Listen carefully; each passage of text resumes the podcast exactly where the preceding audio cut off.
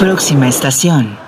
Antes de iniciar con el podcast, eh, las personas que no aparecen con su voz, pues nada más somos dos los que platicamos, apoyaron con la investigación de los demás filósofos, los cuales mencionaré mm, próximo para pues este la calificación. Mm, Valeria Silva Rangel, Alejandro Guevara Moreno, Dulce Itzel Gómez Montes, Sara Iraíz Arroyo Butanda, Oscar Manuel Ramos Christensen, Andrea Jimena Torres Dueñas, me parece, Nicole Córdoba Capetillo y Jimena Morales Olmos. Muchas gracias por la atención y espero que disfruten el podcast. Por cierto, la música es por mi amigo Jacob Rey de Estados Unidos. Pueden escucharlo en Spotify. Muy buenos días, buenas noches, buenas tardes, donde sea el momento que se esté escuchando este capítulo de podcast. Un, una parte extra para trabajo de la escuela y encima, pues una plática acerca de la estética vista en clase. Me acompaña mi estimado amigo Mauricio González. ¿Cómo estás el día de hoy? Hola, compañero Patricio. Pues bien, bien, estamos bien. ¿Y tú qué tal? Bien, aquí este, pues, viendo este increíble trabajo y viendo acerca de lo que vimos hoy en clase, que fue acerca de la filosofía de Friedrich Nietzsche. Muy, muy interesante, la verdad me gustó, me gustó mucho el punto de vista que, que este autor tiene, la verdad, pues yo no me había puesto a pensar así como él lo, lo, plantea y la verdad sí me gustó mucho, muy interesante. Si quieres platicarnos un poco de, de lo que trata, su, lo que es estética para él. Bueno, pues antes de empezar acerca de la estética que tiene este autor, muchos lo conocerán por, por memes o por que alguien se los haya dicho, que es el autor de la frase, pues, Dios ha muerto. Y pues esto, para, para una introducción, pues esta frase es usada pues por este filósofo en dos libros que pues han contado, ¿no? Los cuales son La Gaia Ciencia y Así hablo Zaratustra. Y en sentido figurado es una forma poética de decir que la hipótesis que pudo ser válida en el pasado acerca de Dios pues ya no lo es y tampoco puede ser respetada. Y con los argumentos que se pueden sostener esto es que la muerte de Dios es el resultado del progreso del conocimiento científico, pues para el hombre del siglo XIX en adelante ya no le es posible creer razonable y honestamente en Dios, ya que lo que ha aprendido no se acerca en la hipótesis que se tenía de ya de Dios, como menciona varias veces en la Biblia.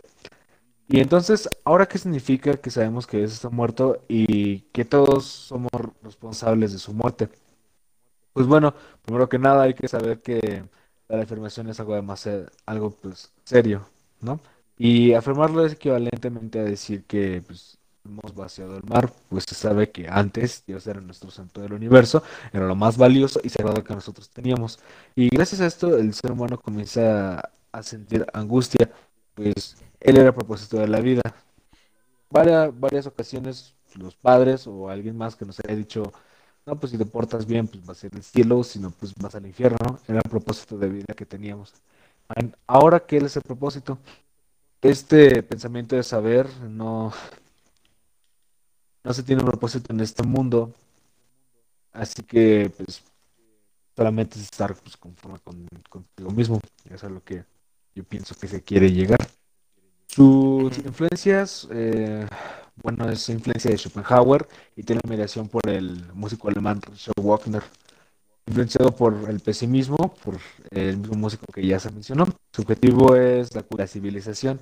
Su, su, filosofía está basada en la ilusión, la ilusión del conocimiento, la cual dice que también la ciencia no enseña la verdad y la base del conocimiento es la imaginación. Y el arte humano se refiere a que para el hombre, no para Nietzsche, es el reflejo de la virtud.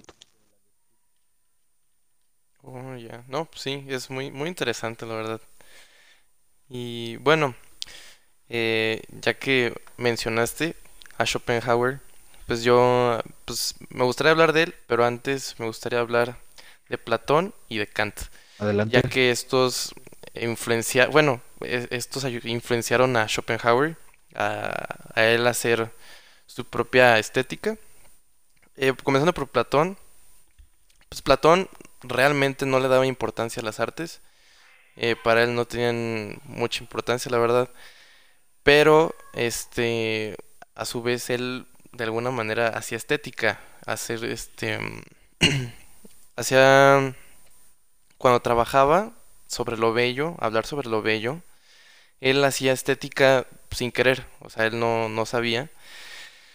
Em, bueno, eh, Platón este, decía que la belleza no es solo lo sensorial, no es solo lo que vemos, lo que escuchamos o lo que sentimos, eh, también es lo que nosotros eh, percibimos con la mente, es decir, muy parecido a lo que pensaba Kant, a lo que pensamos de las cosas, no, no porque, no, por ejemplo, si yo puedo ver lo que yo pienso de un reloj, un insignificante reloj, lo, lo que me trae o cómo lo veo yo, para mí puede ser bello, aunque sea un simple reloj común, ¿sí? Em, esto pues me pareció lo que dice Kant. Kant lo que quería hacer era enseñar al humano a que pensara por sí mismo, a que su pensamiento fuera libre y no se quedara en las mismas ideas de siempre. O sea, no seguir los, los, los dogmas que, bueno, si no saben qué es un dogma, es, este, es un punto esencial de una religión, una doctrina o algún, algún sistema que se tiene como cierto y no se puede contraponer. O sea, lo que se dice es y no hay otra. Eso es un dogma. Entonces, lo que quería Kant era que no nos aferráramos a los dogmas, a pensar nosotros pues por nuestros propios pensamientos.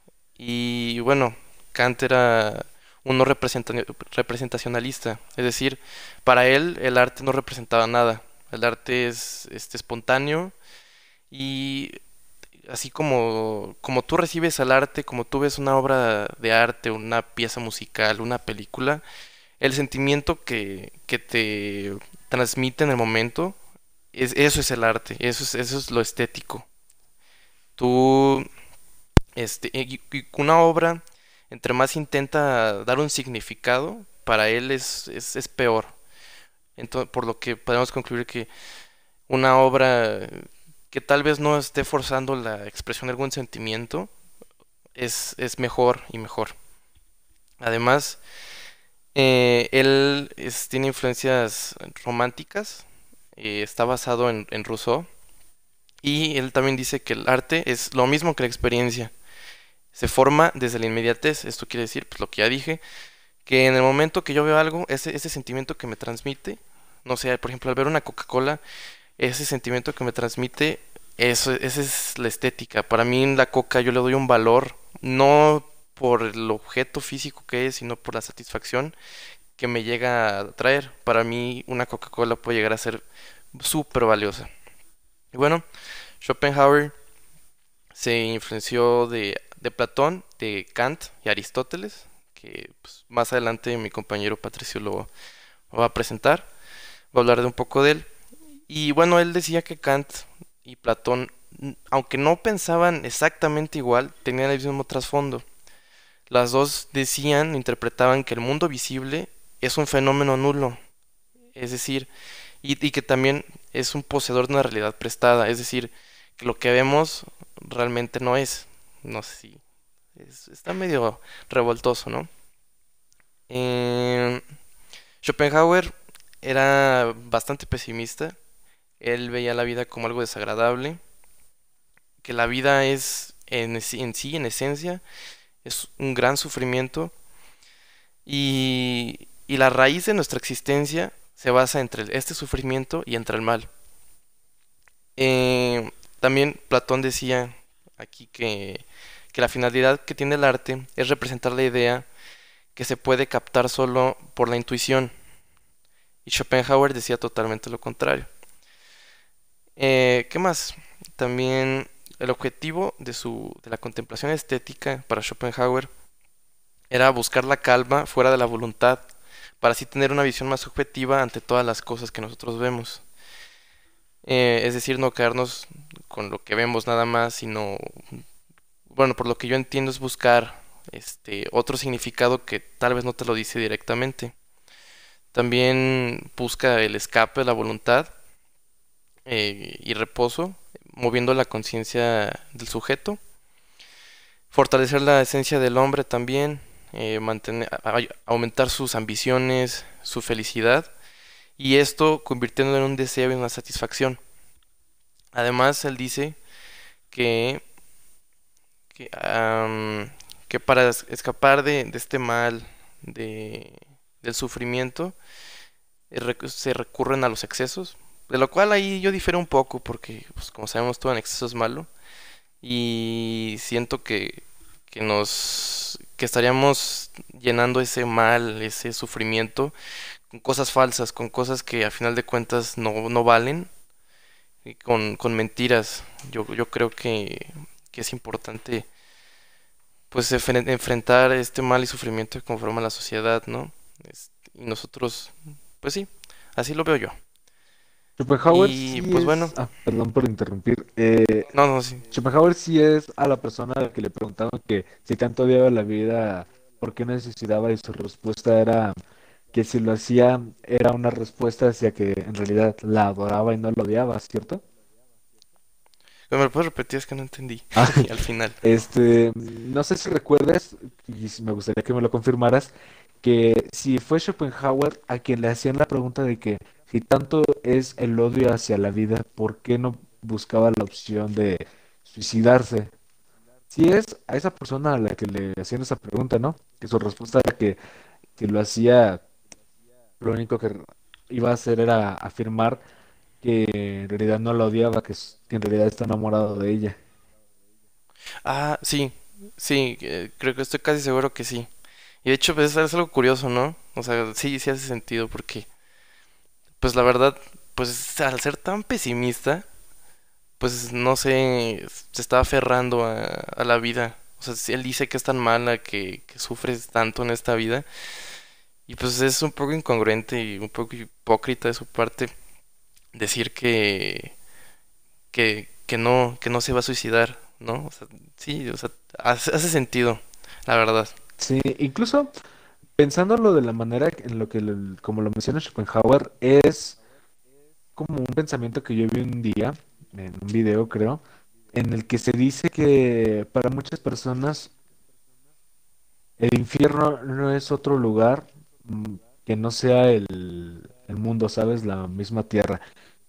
Como curiosamente también es una frase que se acuñe en una película mexicana del director Luis Estrada llamada El, Infierno, donde también ah, se menciona lo mismo que eh, soezmente se dice que pues, las mamadas de la religión referente al infierno pues es mentira, que el infierno es la misma tierra.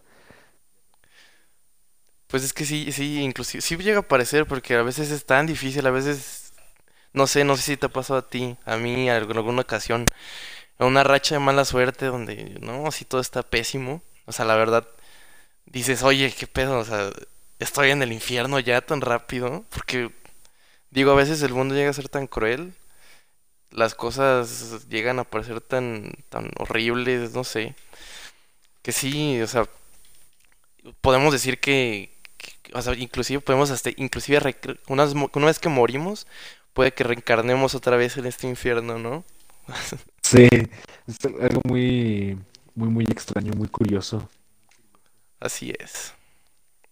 Pues bueno, este, escuché lo que decías acerca de Kant, que menciona que el arte es, este, cualquier cosa que tú percibas, por ejemplo, la gente que le dice las, a otra persona para ligarla que esa misma persona es arte. Y Por ejemplo, otro filósofo Hegel reprende a su estética. Para él, desde el punto de vista del sentido común, el arte de lo bello se puede examinar en cuatro pasos sencillos.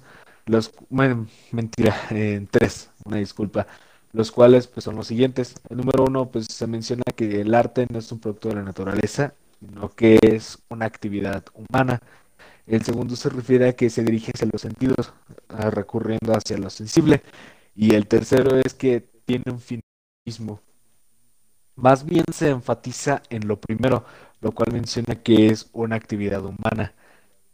Y para este gran pensador, el que es el creador del idealismo absoluto, está claro que pues, la belleza artística es la belleza generada y regenerada por el espíritu y la superioridad de los bello artístico sobre la belleza de la naturaleza, guarda protección con la superioridad del, perdón, con la superioridad del espíritu y sus producciones sobre la naturaleza y sus fenómenos. Algo muy curioso como en esta pequeña plática podemos referirnos casi casi que es como querer mezclar el agua con el aceite. Sí, o sea, por más que, que lo intentes, pues no daba, pero pues uno se esfuerza, ¿no? Para, para que se mezcle, pero no, nomás no. Andamos queriendo echar ganas. Sí, pues ánimo. Concluyendo con los filósofos que hemos visto a lo largo de este de este curso. Mini podcast. Y mini podcast para ah, todos ustedes que los están escuchando en esta clase. Saludos. Eh, Aristóteles, pues lo que yo a explicar, a diferencia de Platón, pues es el más antiguo de los tratados estéticos.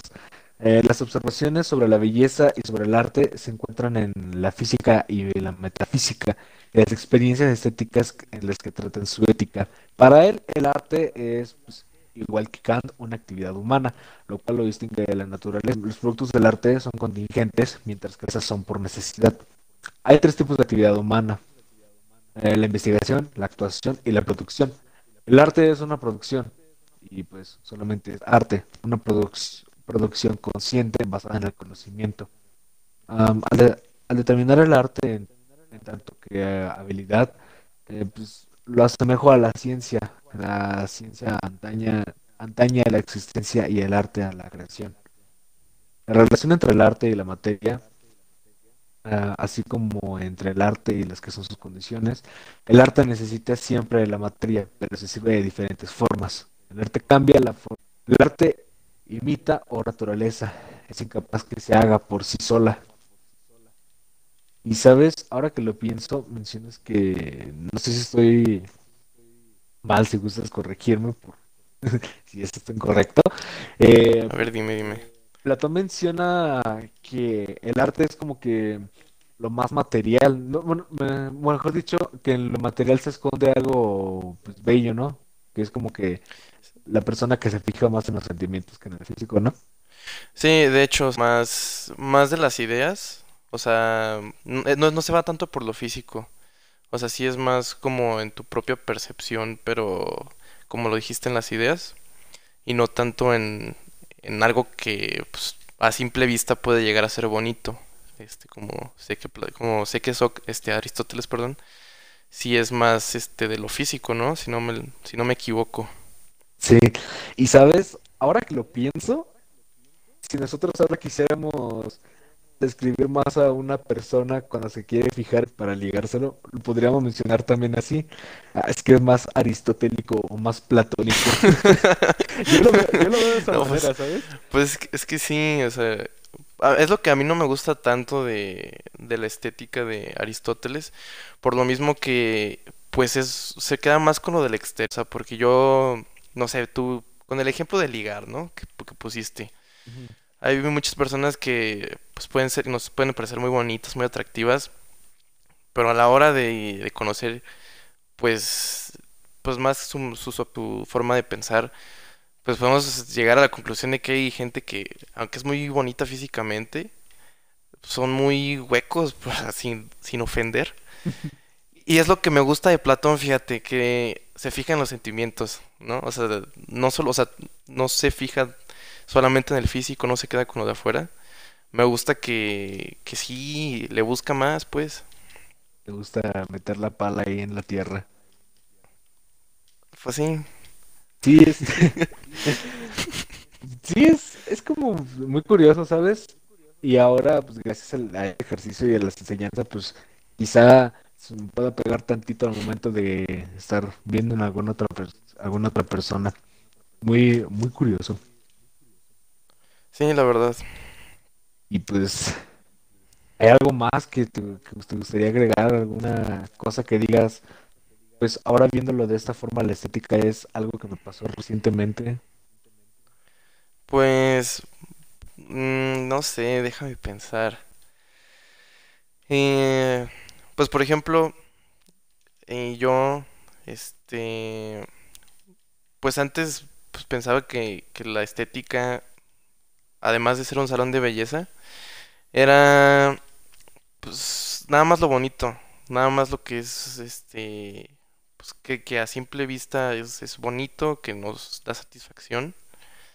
Nunca pensé que pudiera haber estética en lo bizarro, en lo, en lo cómico. O sea, es decir, en toda hay estética y es lo que, o sea, eso sí me sirvió porque, pues, ahora pues le puedo dar diferentes puntos de vista a las cosas, ya no solo me quedo con, con lo que yo pensaba que era estética, que era lo, lo físico, lo aristotélico, vaya. Ahora pues ya puedo, ah, di- digo, digo, puedo hacer más juicios, puedo, puedo saber qué tipo de estética es, ¿no? O sea, y por qué. Y pues sí, pues me gustó bastante, la verdad, sí, siento que me va a servir a un futuro. Y a ti, amigo mío, ¿qué te Pues, pareció? aparte de, aparte de poder visualizar otros puntos de vista, me, me causa mucha intriga, pues porque pues, a mí sí me gustaron varios temas, eh, saber qué es las demás opiniones de los autores, por ejemplo, de Friedrich de Nietzsche, que también habla acerca de, de lo que mencionabas, que incluso en lo feo, en lo horroroso, pues hay estética. Entonces, saber qué, qué es lo que menciona en sus libros, ¿sabes? Como los que mencioné hace rato, el de habló Zaratustra y en el de La Gaia Ciencia. Cosas por el estilo que no van tanto de la mano de la estética de los filósofos, sino con los trabajos que más hayan hecho, por ejemplo, los diálogos de Platón, cosas, cosas por el estilo, que por cierto, ahora que lo recuerdo, se rumora que el término de amor platónico es porque a Platón le gustaba un nombre y como pues era como que algo muy, muy extraño, ¿no? Muy curioso. Y Y que por, más en esa época, ¿no? sí, y que por eso se le dice ahora que tienes un amor platónico, no sé, pues, con una famosa, pues porque es algo casi casi imposible. Imposible, ajá. Es curioso, ¿no? Cómo trascienden. Pero, pues sí, estuvo muy padre, me gustó, la verdad. Increíble. Pues bueno, agradecemos eh, que hayan tenido su paciencia y su atención para escuchar esta parte de un corto podcast. Recordemos que no a fuerza tienen que ser de una hora. Y pues, No, pues también, para pasar el rato, ¿no? Algo, el rato, no sé, mientras se bañan o calentando unas tortillas. Pues bueno, agradecemos pues el tiempo. agradecemos que nos hayan escuchado, espero que les haya gustado y que nos van a sintonizar. Sí, Hasta la próxima.